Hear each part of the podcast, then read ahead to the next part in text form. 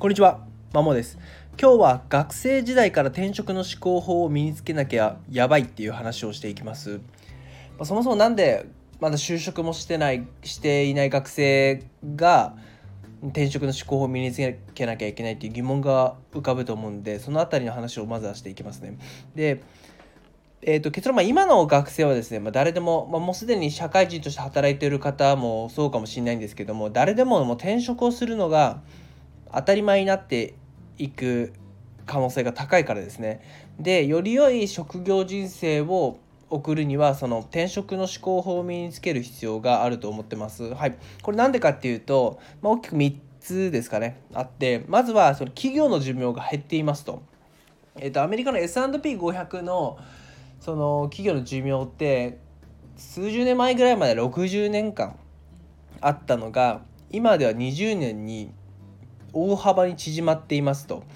であともう一つはその勤続年数が今までは20歳ぐらいから働いて60前後での退職だったら40年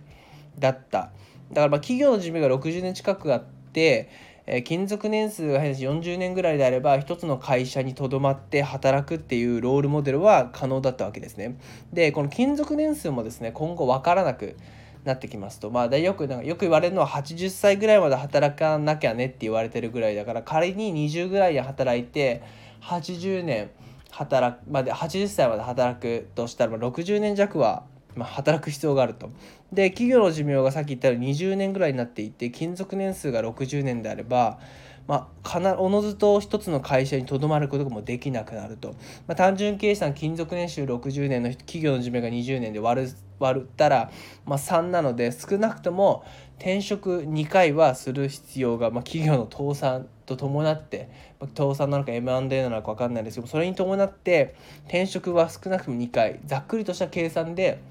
2回は必要になってくると。いうところです。であともう一つはマイナビ、まあ、これは別に根拠というか、まあ、アンケートの結果なんですけどマイナビ転職が実施した新卒者向けのアンケートによると、えっと、2020年ですね3年以内にその新卒の方に聞いたのが3年以内転職今の会社、まあ、新卒で入社した会社を転職しようと思ってるかどうかを聞いた時に2割ぐらいはもう転職3年以内に転職するって答えてます。で半分ぐらいは10年以内には転職したいっていう話になってるのでもう今の若者というか新卒で入社した方々はもう早くも別にずっとこの会社にとどまろうという発想は少なくなってると。でこれはどんどん年々年々増えてってるので、まあ、この先も増えていくだろうと、まあ、転職今のその新卒で入社した会社にとどまるとずっととどまろうっていう考えを持つ人はどんどん減っていくし実際そのように行動していくだろうと思われているので、まあ、この3つの観点から、まあ、転職はもうみんなせざるを得ないというかする必要があると。でなのでじゃより良い職業人生を送るにはその転いい転職をしなければいけないだからそのための思考法を身につけなきゃまずいですよっていうところです。でこの転職の思考法って言われても具体的に何ぞやっていうところでよく持ち出されるのが教育心理学者のクランボルツ博教授が、えー、提唱してる計画性偶発理論っていうものですね。これ何かっていうとまあ多分もう多くの方はよく聞くので知ってるかもしれないですけどもキャリア形成のいいきっかけは、えー、8割が偶然だって言ってるんですね。要はその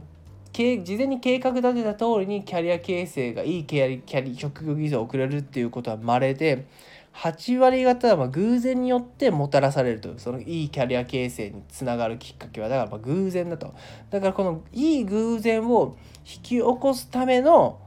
ためにその思考だったり行動様式を変えていくっていうかそのいい偶然を引き起こすための思考行動様式を身につけましょうっていうふうにざっくり言ってます。でじゃあ具体的にその思考様式行動様式って何って言われるとこのいい偶然を引き起こすその思考行動様式の5つの要素が特に重要だって言っていてそれが好奇心持続性柔軟性楽観性と冒険心ですね。好奇心はまあ自分の特定すでに興味あろうかなかろうがいろんな分野には興味を持とうということで持続性はちょっとやちょっと簡単に辛いことがあっても逃げ出さずに継続しようする力ですね。で柔軟性っていうのは自分の考えに固執せずにいろんな考えを受け入れられる。取り入れられるっていうのが柔軟性ですそれによって行動を変えられるとだからこの計画を立ててこの考えでいこうでもちょっと違うなって言ったら人の意見を受け入れたりその計画をさらっと変えることができるのが柔軟性ですね。で次楽観性ですね。一見周りが、まあ、自分で見ても本当に嫌だとか不遇だなと思う理不尽だなと思う出来事にも光の部分を見つけて、まあ、プラスの捉え方違う捉え方ができるのが楽観性。で最後冒険心ですね、まあ、これはまリスクテイクとも言われるんですけど、まあ、ちょっとリスクがあると思われることも果敢に挑むっていうこの5つの要素がそのいい偶然を引き起こすために必要だと言われてる。特に重要と言われてる5つの要素です、まあ、特に好奇心が個人的には重要だと思ってますね、まあ、学校教育はちょっと好奇心を殺すためのシステムなので、まあ、ちょっとそれはそれでまた別の機会にお話をしたいなと思ってますね。はい。で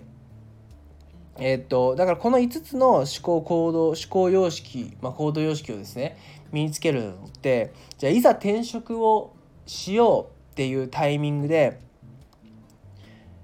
身についてるかって多分そうじゃないと思うんですよ。じゃあいざ転職をこれからしようで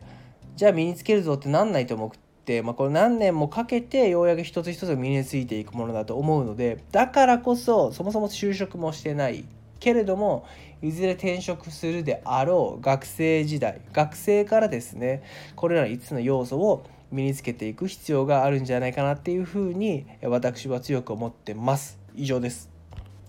すみません。以上と言いながらちょっと余談で余談というかプラスでクランボルツのこの偶発計画性偶発以上って1960年代ぐらいに提唱されたちょっと古い感じはしますね彼が60年ぐらい経ってるんで、まあ、今のそのキャリア人生というか人々に直全てが当てはまるってわけではないと思います正直。ただ